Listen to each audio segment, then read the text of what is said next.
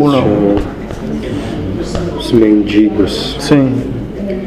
A maior parte deles, moço, não tem a intenção de voltar até Ah, uma casa. Sim.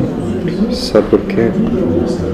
Porque dentro da consciência deles, quando se aprende a viver com muito pouco, Sim. no sentido material, Sim. falando agora, você percebe que não há necessidade de muito para se viver. Ele so- sofre menos. pra- se- se Sacrifica menos pra viver. né?